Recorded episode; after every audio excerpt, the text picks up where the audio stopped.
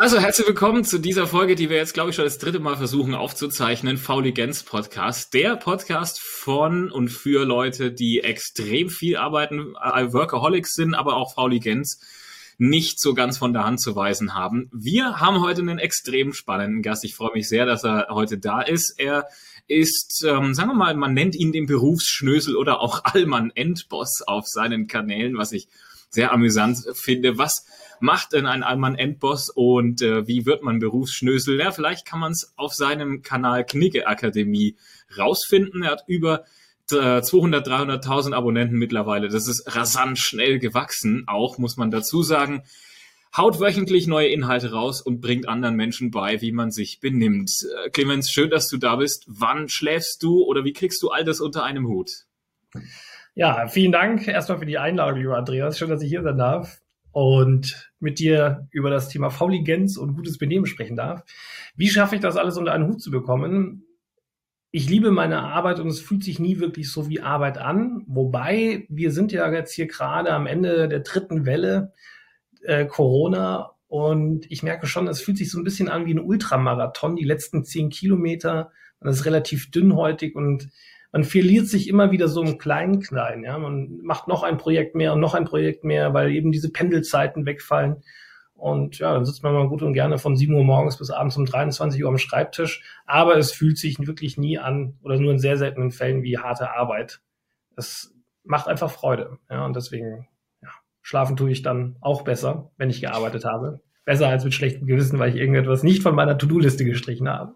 Das heißt, du arbeitest mit To-Do-Listen. Du bist jemand, der sich da extrem gut organisiert oder wie muss man sich das vorstellen? Ja, also ich habe schon relativ früh von dem Buch Getting Things Done mal gelesen und da eine Zusammenfassung von gelesen und im August 2018, da habe ich dann aus meinem Gewerbe oder Einzelberufstätigkeit eine GmbH gemacht und habe ich gedacht, so, jetzt muss ich auch neu organisieren und dann habe ich das Buch nochmal im Ganzen gelesen und es gibt eine gleichnamige App, Things 3 heißt die. Und in der kann man okay. sich super organisieren, seine To-Dos ablegen, terminieren, rumschieben. Und das kommt mir, mir, mir sehr zugute. Äh, ich bin ein an und für sich sehr chaotischer, unstrukturierter und gleichzeitig auch assoziativer Mensch. Also ich höre ein Wort und habe zehn Einfälle dazu. Und aber dann auch gleich zwei davon umgesetzt werden, oder? Die, die, das muss sein. Ja, also tatsächlich, ich bin so ein Hands-on-Typ. Also wenn ich eine Idee habe, es gibt zwar auch diese Liste irgendwann bei mir und da sind bestimmt 200 Punkte drunter subsumiert, aber wenn es Dinge sind, wo ich sage, ey, die, das liefert jetzt einen riesigen Mehrwert meinem Kunden oder einem Coach, einem Menti, dann mache ich das auch immer innerhalb der nächsten drei Tage, würde ich sagen. Und lasse dann halt andere Dinge hinten runterfallen oder erledige die dann eben später auch. Das heißt also Aufschieberitis, weil du hast gesagt, diese App, die hat gute Funktionen und du hast gesagt, aufschieben. Ich meine, das nennst du nicht ohne Grund. Äh, passiert es oft? Mm, also es gibt so vier Dauer-To-Dos, die ich in meiner Liste habe, zu denen ich fast nie komme. Gerade auch eine fünfte, das ist Sport. Dafür nehme ich mir einfach gerade viel zu viel Zeit. Ich fühle mich wie Kermit der Frosch, der aber 2020 vor dem Fenster steht, aber 2021 schon etwas runter. Ich bin die Fortsetzung davon im Jahr 2024. Also ich könnte mir mehr Zeit nehmen für Sport und das nicht aufschieben. Auf der anderen Seite, äh, wenn es Dinge sind, die terminiert sind, die ein, eine Frist haben, da fällt bei mir nichts hinten runter. Ja, das sind Dinge, die ich frei entscheiden kann, vielleicht auch delegieren kann, aber nicht zu einem bestimmten Zeitpunkt, weil ich auch die Mitarbeiter und Mitarbeiterinnen nicht überfordern möchte, die alle einen super guten Job machen und ja, für, bei denen ich sehr dankbar bin, denen ich allen zusammen sehr dankbar bin, dass sie sich selbst motiviert halten in dieser doch anstrengenden, außergewöhnlichen Zeit. Ja, und ähm, man muss natürlich auch schauen, dass man das irgendwie so managt, dass sie auch bei Laune bleiben und man sie nicht gleich überfordert mit 100.000 Ideen. Ja, das ist ja, das ist ja was, was Führungskräfte. Ich glaube, die trainierst oder coachst du ja auch sehr häufig. Ist ja Zielgruppe von von Knigge und Benimmregeln definitiv. Ähm, kriegst du das mit, dass sie eben auch häufig Mitarbeiter überfordern und sagen, wenn du noch 20, 30 Prozent Luft hast, dann ballern wir die jetzt einfach mal zu, weil äh, nur rumsitzen ist ja, nö, also das kannst du auch zu Hause machen. Ist es so oder ändert sich da was oder würdest du es dir wünschen, dass sich was ändert?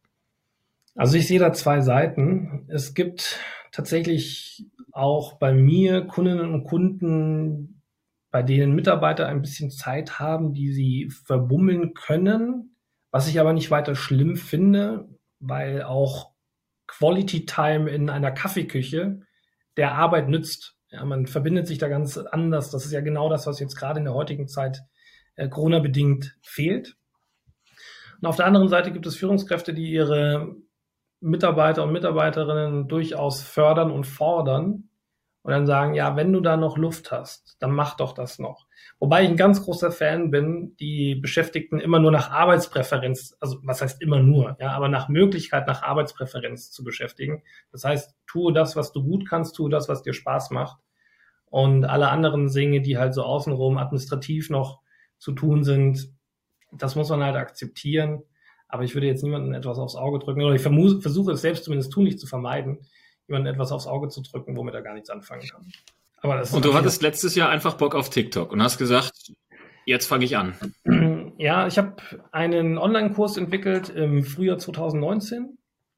Da hat die Zeit einfach gerade gepasst. Das Geld war da, um das hochwertig zu produzieren, eine digitale Infrastruktur zu schaffen. Und ja, dann haben wir das Ding abgedreht gehabt und dann muss man sowas natürlich auch bewerben, damit Käufer reinkommen. Und dann habe ich mit einer Agentur zusammengearbeitet hier in München, die ich auch sehr empfehlen kann. Hat viel Freude gemacht und gab dann auch zu etlichen Abverkäufen. Und die saßen mir ja schon 2019 selbst im Nacken. Clemens, da gibt's TikTok, da musst du aktiv werden, das ist dein Medium, versuch's mal und schau mal, der und der Inhalte als Beispiel, äh, total, total dahinter gestanden und ich so, ja, gemach, gemach. Und dann war es der 10. Januar äh, 2020, also noch weit vor Corona, dass sie gesagt haben, ja, und Clemens, überleg dir das wirklich nochmal. Dann habe ich am selben Nachmittag mir dieses Ding noch runtergeladen, diese App, und erstmal acht Monate lang gebinged, glaube ich, bevor ich da irgendwie auch nur einen Mühe selbst. Komplett wie wahrscheinlich jeder. Ich hab's. ja, es, es ist verrückt, ja. Es macht wirklich leider süchtig. Und ich habe aber schon ganz lange bei mir hier einen Zettel hängen, da steht drauf Content Creator, not Consumer. Also mein Geschäftsmodell dreht sich ja um Inhalte und um Wissen. Und irgendwann ist das dann bei mir auch angekommen. Man muss natürlich auch so ein, ein Gefühl entwickeln für so eine Plattform. Aber irgendwann ist das dann im Bewusstsein bei mir angekommen, Clemens, jetzt wage doch mal die ersten Schritte. Das habe ich dann im Sommer 2020 auch gemacht. Und ohne einen konkreten Plan zu haben. Also wirklich, da ging es nur ums Gefühl, was kommt an, was kommt nicht so gut an, habe vier Videos gepostet, habe es dann aber auch wieder sein lassen, weil es tatsächlich ja so ist, dass man sich dafür dann auch extra Freiräume schaffen muss. Am Anfang habe ich pro Video noch 50 Takes gebraucht, weil mein Anspruch ist, One Shot, One Take. Also in einem durchzudrehen und nicht alles zusammenschnipseln zu müssen, um mir da hinten raus noch Arbeit zu sparen. Ja, und dann hatte ich das zwischenzeitlich aufgegeben und im September begegne ich einer lieben Freundin von mir, die ich schon aus Kindergartentagen kenne. Äh, eine liebe Freundin namens Lisa, die Social Media Managerin gewesen ist bei einem großen Outdoor- und Sportladen hier in München, mit vielen anderen Standorten auch in Deutschland weit. Und die hat nach neuen Herausforderungen gesucht und dann habe ich gesagt, ja, lass uns doch mal diesen Weg TikTok gemeinsam gehen. Und dann haben wir uns nur sieben Videos überlegt am Anfang. Und da war die Resonanz bereits ab dem fünften Video so groß, dass ich, glaube ich, innerhalb von eben zehn Tagen tatsächlich 50.000 Follower hatte. Das waren so die ja, die low-hanging äh, Fruits, die ich da bekommen habe, die ohnehin schon ein Grundinteresse haben. Und dann hat sich das aber relativ schnell innerhalb von vier, fünf Monaten zu 200.000 Followern hochgeschraubt. Und ich bin tatsächlich faul oder pragmatisch. Ich sage nicht, ich drehe heute einen Film. Das war ja so die Ausgangsfrage von dir. Wie kriegst du das alles unter? Sondern ich treffe mich dann eben mit Lisa und wir nehmen uns einen Vormittag Zeit und schaffen so zwischen sieben bis zwölf Content Nuggets, also einminütige Videos zu produzieren. Und sie übernimmt dann zum Und Glück die dann alle Content im Entwurf lassen und zur gegebenen Zeit raus damit. Ganz genau, ganz genau. Alle Alles äh, klar. Also ist das dann doch um faul. Alle 48 Stunden kommt dann ein neues Video raus, sage ich. Genau ist natürlich dann auch eine Form von, ich muss mich organisieren, um hinten raus faul sein zu können. Ne? Also so, du hast es gesagt, so faul bist du, nee, pragmatisch. Warum hast du umgeschwenkt? Ist der Begriff zu negativ besetzt im deutschen Sprachgebrauch, gell? Ja. Nee, tatsächlich nicht. Also es ist ja auch nicht so, dass ich dann nach hinten raus faul bin, sondern dass ich mich dann einfach anderen Dingen widme. Also noch ist es äh, relativ komplex, die Reichweite zu monetarisieren, was auch am Anfang überhaupt nicht mein Anspruch gewesen ist. Ich habe eher gesagt, man sollte dieses Wissen demokratisieren, weil es ja doch leicht elitär ist. Und ich wollte weg von diesem elitären Gedanken, weil ich gesehen habe, dass viele Menschen gerade aus finanzschwachen Haushalten oder aus bildungsfernen Haushalten viele junge Menschen nachwachsen, die sagenhaft gute akademische Laufbahnen hinlegen, auch in Ausbildungsberufen einen exzellenten Job machen, die aber relativ schnell wegen ihres Habitus an gläserne Decken stoßen. Und ich habe gedacht, ja, das ist das Einzige quasi, was ich mir von daheim mitbekommen habe, dieser Habitus. Ansonsten kann ich mir gerade noch gut Namen merken und den Anschein erwecken, ich könnte mich gut benehmen. Warum bringe ich das denen nicht einfach bei? Also, wäre, wäre ja nur gerecht, wenn die die Möglichkeit auch endlich mal hätten, das zu lernen, um dann so eine Art Dietrich zu haben, ja, für ein Schlüsselloch, von dem sie nicht genau wissen, wie es funktioniert, um dann in die Organisation reinzugehen. Und also generell öffnet sich ja äh, die äh, gesamte Berufswelt viel mehr heute noch als vor, ja, sagen wir, zehn Jahren. Also ein Abschluss ist nach wie vor wichtig, aber es ist nicht mehr alles. Quereinsteiger sind gerne gesehen. Ja, es glaub, ist in Deutschland komplett wichtig. Ausland Genau. Ich meine, ich habe das erste Video gesehen tatsächlich und habe mir auch gedacht, okay, das ist eine ganz andere Welt. Und ähm, ich meine, du hast, du hast, wir haben uns im Vorfeld auch unterhalten, hast du gemeint, die Sprache der TikToker sprechen ist, ähm, ist natürlich ist es wichtig für Erfolg, aber ich meine, die Sprache von TikTok war es ja definitiv nicht, das Ganze in richtigen Benimmregeln, in Knigge und so weiter umzu, umzuwandeln. Und ich weiß nicht, also hast du so eine Top 10 an, an äh, geisten Kommentaren oder, oder Zuschriften, die du bekommst? Oder sind es immer nur Themen wie, ist ich eine Banane oder einen Döner? Was ist das? Was hat sich verändert? Auch draußen wirst du erkannt oder?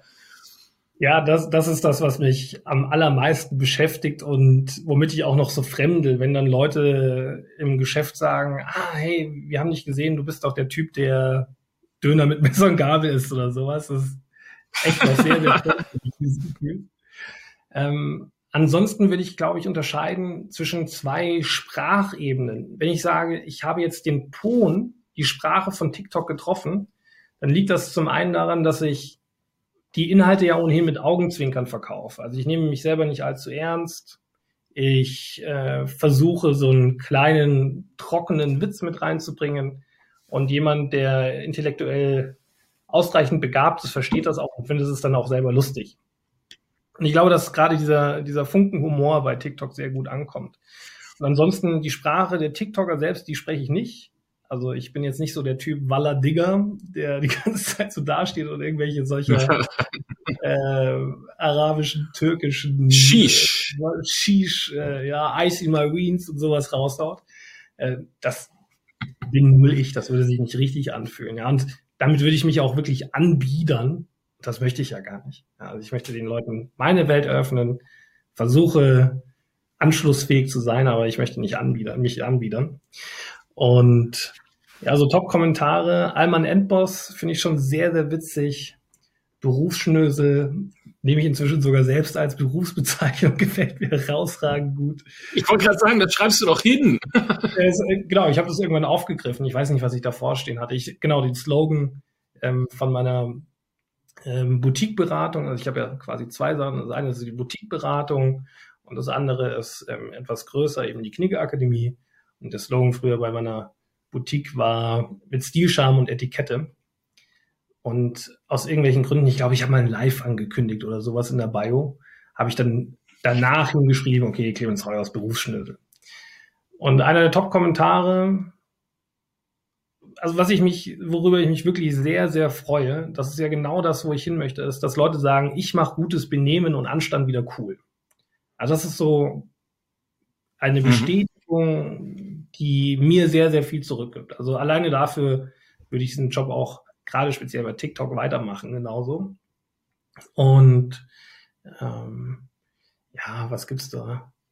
Es gibt halt ganz viele Leute, die witzig sein wollen, sich aber gleichzeitig auch im Ton vergreifen. Ja. Ich finde zum Beispiel so die Beleidigung, ähm, du bist so ein Bauer, also nicht gegen mich, sondern gegen andere, absolut unterste Schublade, weil jeder Agrarökonom, jeder Bauer macht eine so wertvolle Aufgabe ähm, und gleichzeitig schwierig, ja, wegen der Bürokratie, wegen Umweltauflagen und, und, und, und, und.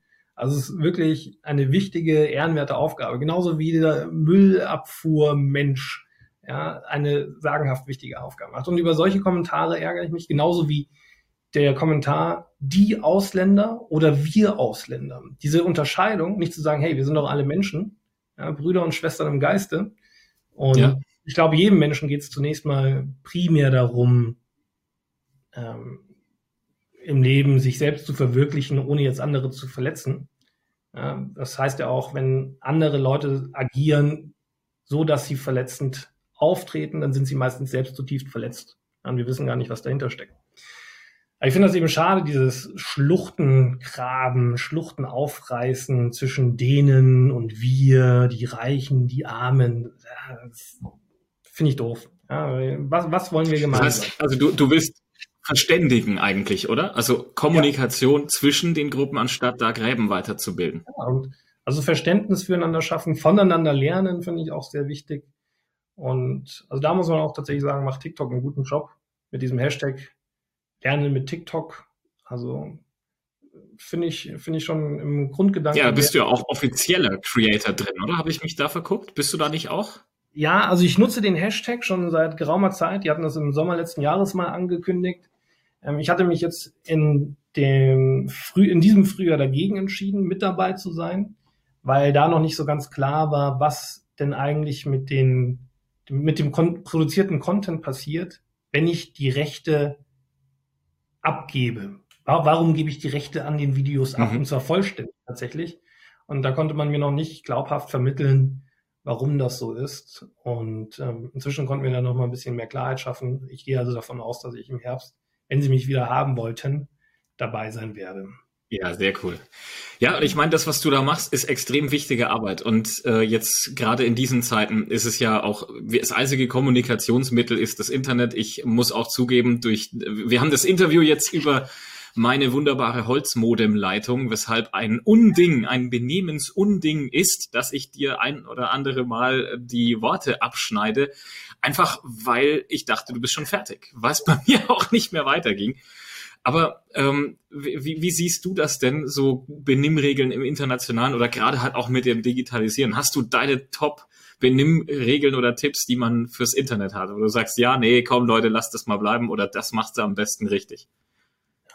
Also gerade in der digitalen Kommunikation, ganz gleich, ob man sich sieht oder einander nur schreibt, ist absolute Präzision das entscheidendste Kriterium. Also wirklich hohes Maß an Präzision, wenn nicht absolute Präzision, ist entscheidend, um Missverständnisse zu vermeiden. Das kann man mal so ganz allgemein sagen. Das ist gerade jetzt bei uns mit diesem kleinen Time-Lag wichtig. Das ist aber auch wichtig, wenn man sich einander E-Mails schreibt. Das ist mal so eine universelle Wahrheit, möchte ich behaupten. Und ansonsten in Videokonferenzen, klar, Kamera auf Augenhöhe, Headspace, dass man gut wirkt, ähm, dann so die gängigsten Tabus, Essen und Körperpflege unterlassen. Also ich habe da auch wirklich schon alles jetzt gesehen in bald anderthalb Jahren Online-Seminare. Wenn dann Leute plötzlich da sitzen und so mit dem Nagelclip oder dann den Fuß auf den Tisch raufpacken. Also ich, ich, wurde, aufs, ich wurde sogar schon mit aufs Klo genommen. Ey, Live dabei. Clemens, Live ist doch dabei. klasse. Ton, Ton war Gott sei Dank aus, aber ich war plötzlich im Badezimmer und habe den Spiegel gelegen. Die Dame ist wohl mit einem Handy reingegangen.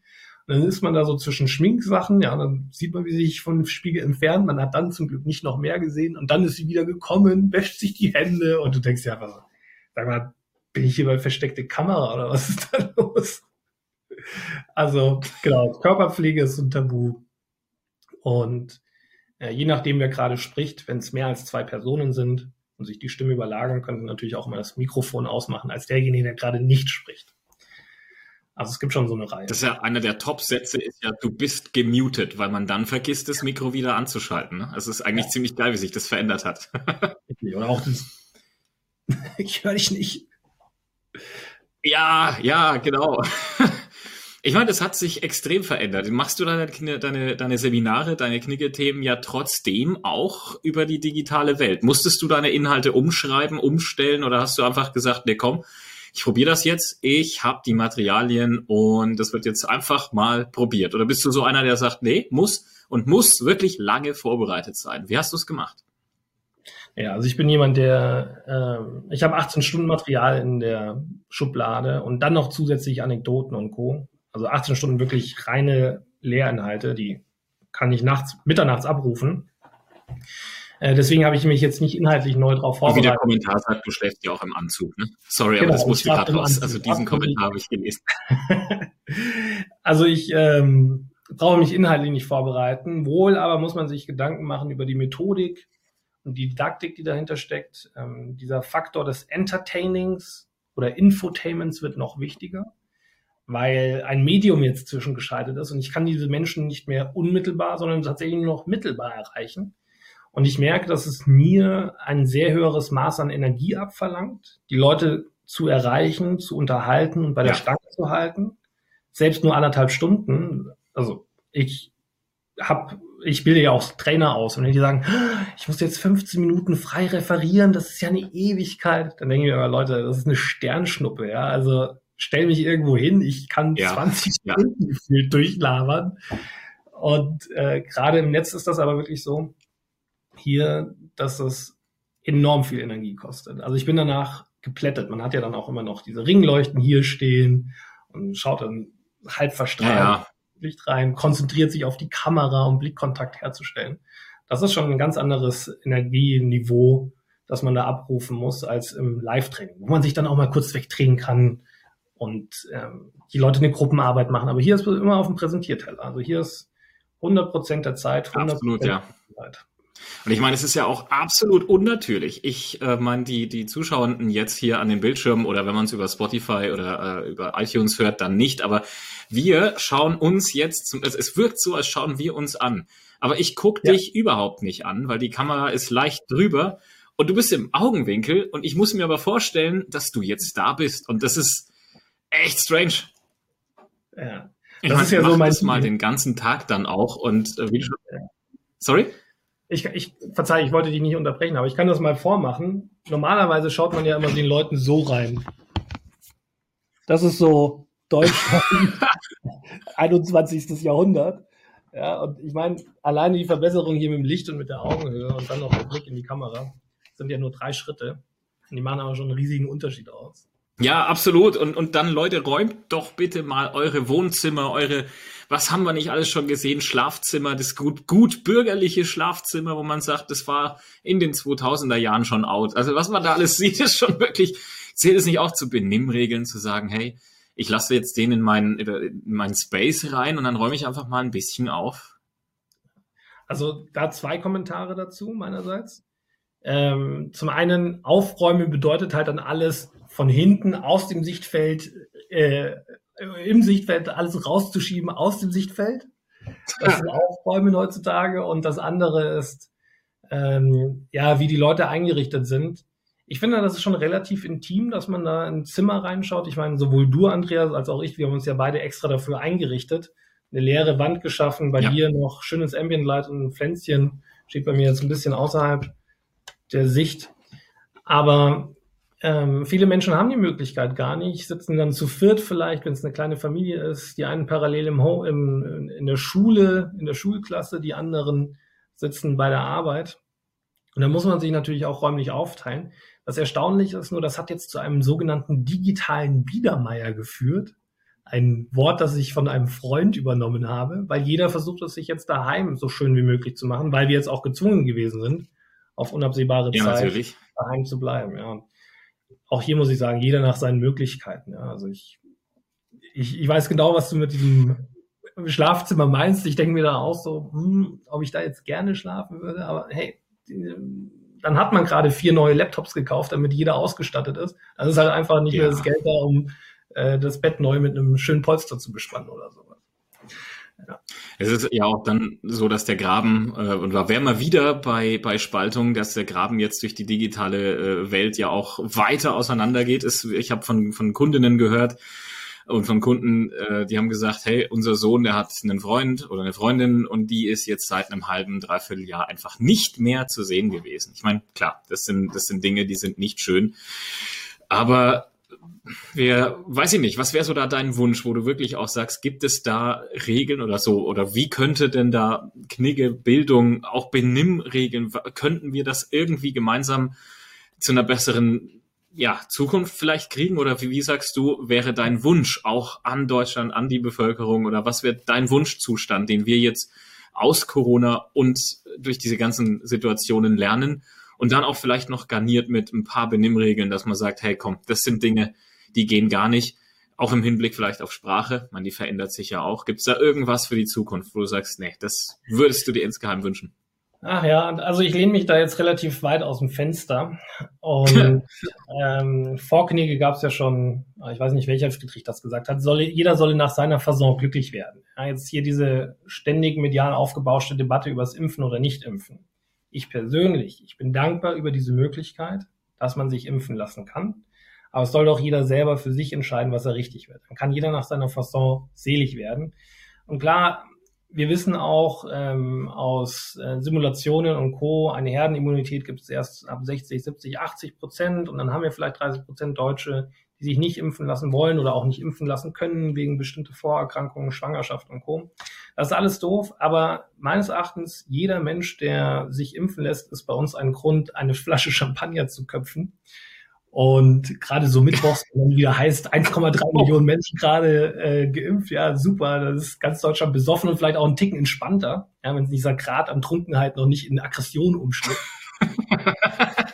ähm, das, das würde ich mir wünschen, also weg von einer Kultur des Neides hin zu einer Kultur des Gönnens und weg von einer Kultur des persönlichen Angreifens im Diskurs. Es geht ja selten um die Sache ja. selbst, also eine sachliche Diskussion, sondern man wird sehr, sehr schnell persönlich. Und Joachim Gauck, unser ehemaliger Bundespräsident, hat mal ganz richtig gesagt, auch der politische Gegner sollte mit Augenmaß und Respekt behandelt werden. Und das ist leider etwas, was ich sehr vermisse. Ähm, gegenwärtig und nicht nur bei unter politischen Gegnern, sondern auch ja, im Kollegenkreis, mit anderen Unternehmen, mit seinen Mitmenschen im Straßenverkehr, im Supermarkt. Es ist gerade eine insgesamt angespannte Lage für viele, viele Menschen. Es gibt auch ein paar Profiteure. Für die können wir uns ja freuen und für alle anderen hoffen, entspannen, dass es wieder besser wird.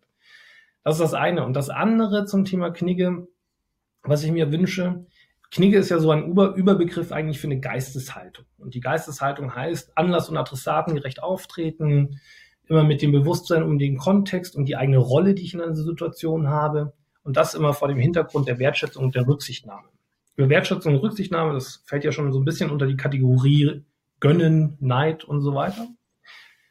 Und dann gibt es darunter viele, viele Worte, wie zum Beispiel Etikette, Manieren, Benimm, die man noch weiter aufdröseln kann. Und mir ist das, äh, sind die Manieren relativ wichtig. Und zwar nach der Definition von Professor Dr. Tillmann Allert, einem emeritierten Soziologieprofessor von der Goethe-Universität, der gesagt hat, ein Mensch, der Manieren hat, ist umsichtig und planvoll. Das ist zum Beispiel jemand, der nicht bei einem Unfall gafft, aber auch jemand, der weiß, dass er innerhalb einer Halbzeit beim Fußballspiel zwei Bier trinkt und sich halt am Kiosk vorher zwei Bier holt. Aber auch gleichzeitig so umsichtig ist, dieses Bier nicht dem einen, weder dem anderen über den Kragen zu schütten. Und wenn man diese Umsichtigkeit weiterdenkt, ja. Auch so Richtung Natur, dann würde ich mir wünschen, dass auch jetzt nochmal so angespielt auf das Schlafzimmer, von dem wir gerade gesprochen haben, dass sich mehr Leute für zeitlose Stile und vor allem auch für hochwertig, qualitativ hochwertige ähm, Möbel, Messer, Utensilien im Allgemeinen, Kleidung entscheiden, weil wir dann immer nicht mehr so sehr diesem Konsumzwang unterlegen sind und nicht die ganze Zeit mit Fast Fashion ja. und Mode mitgehen müssen. Ja, ich glaube, dass es sich wesentlich entspannter lebt, wenn du dir heute ein Möbel kaufst, auf das du vielleicht hast auch gezielt ein halbes Jahr äh, sparen müssen, um das Möbel dann vielleicht noch an deine Urenkel weiter zu vererben können. Ja, das ist, das ist halt Erachtens Wertigkeit. Genau, diese, diese Wertigkeit. Das ist meines Erachtens besser, als ähm, ständig immer wieder, weil jetzt die eine Schere kaputt gegangen ist, die neue Schere für 2,90 Euro zu kaufen. Ja, also wir haben, meine Eltern, die nutzen tatsächlich eine Schere von ihren Großeltern. Ja, also Solingen, Schneiden. Und die schneiden aber auch noch tendenziell richtig, richtig gut. Selbst jetzt noch. Mega. Also da wackelt nichts, das ist scharf, ja. Und Nee, ich weiß, ich habe das gesehen. Ich wollte jetzt mir genau die gleiche Schere kaufen und sie gibt es noch, kostet halt 49 Euro. Klar, da überlegst du auch 4,90 Euro für eine Plastikschere oder ob du jetzt 49 Euro. Aber ich weiß, in meinem Leben habe ich schon so viele billige Scheren gekauft. Shame on me, weil ich diese kleinen Scheren, die man auch früher im Federmäppchen hatte, immer verloren habe. Aber jetzt entscheide ich Ja. mich einmal für eine für 49 Euro und dann bleibt die. Ja, also die zieht mit um, die bleibt hoffentlich. Und auch da muss man natürlich realistischerweise sagen, wir ziehen heute sehr viel häufiger um als früher noch. Also gesamtgesellschaftlich gesehen. Und ähm, manchmal ist dann auch die Notwendigkeit gegeben, sich hier neu einzurichten, dort neu einzurichten. Aber ich glaube, man kann auch Möbel, wie gesagt, zeitlose Möbel weiterverkaufen und muss die nicht wieder rausschmeißen und äh, auf den Sperrmüll bringen. Also Ja, einfach, das, das Interessante ist, finde ich tatsächlich, das äh, habe ich mal gelesen, dass die ähm, Möbel eines vor allen Dingen schwedischen Designers, der für die Deutschen, der wir ja ein Volk von Bastlern sind, auch äh, richtig gut entworfen wurden. Und das sind die wertbeständigsten, weil Studenten kaufen sie und wenn sie fertig sind, die Studierenden, dann sagen sie, hey, jetzt äh, verkaufe ich das oder ich ziehe um und dann haben die nicht extrem viel an Wert verloren. Muss ich sagen, habe ich äh, sehr, sehr drüber gestaunt, als ich das gelesen habe. Ziemlich, ziemlich interessant. Aber das?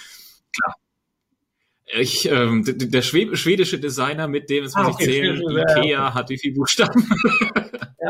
Also ich ähm, stimme damit äh, mit dir überein. Die Dinger, wenn man sie nicht auseinanderbaut, sind die gut. Ja, also Billigregale und Co. Ja, Ah, ja. Wenn die mal stehen, passt das. Ja, aber die darfst du halt nie zusammenbasteln, äh, auseinanderbasteln wieder und dann neu aufbauen. Ich glaube, da hast du schnell eine Macke Ja. drin oder irgendwie eine Schraube, die dann los ist. Und also mein Anspruch ist tatsächlich, und ich würde mir wünschen, wenn mehr und mehr Leute den teilen, etwas zu kaufen.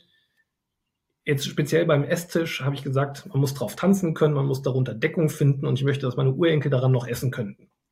Ja, einfach, dass man so, Ist das der Tisch, den man auch mit TikTok sieht? ja, genau. Ja. Aber da Jetzt ist es natürlich auch so Gedanken machen bei den Sachen, die man sich kauft. Das ist, das ist ganz wichtig, auch nicht kopflos durch die Gegend gehen. Gibt eine Regel, alles, was du ein halbes Jahr auch im Einkaufswagen oder in der Watchlist hast, wenn du es dann immer noch willst, dann ist es eine gute Investition. Clemens, mit Blick auf die Uhr. Wir haben ja in diesem Sommer auch noch ein bisschen was vor. Ich freue mich extrem drauf. Ich hole dich ein paar Mal zu meinen Veranstaltungen. Du hast gesagt, bei dir ist auch einiges los. Ich freue mich da sehr drauf. Abschließend darf ich aber eine Frage tatsächlich noch stellen, was so, naja, ich glaube, du bist extrem inspirierend für viele. Du bringst sehr viel bei. Und jetzt die Inspirationsfrage zum Thema Fauligenz. Gibt es irgendeine Person, wo du sagst, die hat den Grad an Fauligenz, an Faulheit, je nachdem, die hat ihn so weit optimiert, da guckst du nach, äh, da guckst du nach um. Das ist deine inspirierende Faulheitspersönlichkeit. Wer oder was wäre das denn? Okay, also ich habe tatsächlich in meinem Umfeld viele unternehmerische Vorbilder, die allesamt sehr fleißig sind und tatsächlich auch quantitativ viele Stunden am Schreibtisch sitzen und ihrer Arbeit nachgehen. Und es gibt einen Herrn, der mir jetzt persönlich sehr geholfen hat. Und zwar beschäftigt er sich mit dem Thema Finanzen sehr gut. Und das ist Jörg Kreichen. Jörg Kreichen kann ich wirklich jedem empfehlen, weil er hat ein schönes, kluges System aufgebaut. Äh, Das funktioniert so. Einmal pro Woche klingelt der Wecker und dann geht er für 45 Minuten rein in sein Depot und mixt da ein bisschen rum und schaut, dass das Geld mehr wird. Äh, Der hat das sehr, sehr gut im Griff und das bewundere ich sehr. Ich würde aber niemals sagen über ihn, dass er ein fauler Mensch ist. Vielleicht auch, weil ich Angst habe, dass er den Begriff zu negativ konnotiert verstehen könnte. Tatsächlich ist das, was er macht, sehr intelligent. Ja, genau. Also das ist äh, hier mein Tipp, Jörg Reichen. Sehr inspirierend. Also mir hat das extrem geholfen. Lieber Clemens, vielen Dank. Ich hoffe, wir sehen und hören noch sehr viel von dir. Und äh, jetzt auf jeden Fall nochmal viel Erfolg bei deinen nächsten Videos. Schaut rein bei äh, Clemens auf der Knicke Akademie. Extrem interessant. Ich bin tatsächlich Fan erster Stunde. Meine Reaktion war, was macht der Typ da? Warum? Und wie geil ist das denn eigentlich? Also ich muss sagen, mich unterhältst du. Und vielleicht grabe ich das IT-Thema doch nochmal aus. Mal gucken. Clemens, vielen Dank, dass du da warst, du dir die Zeit genommen hast. Vielen, vielen Dank. Ich danke dir, Andreas. War ein großes Vergnügen.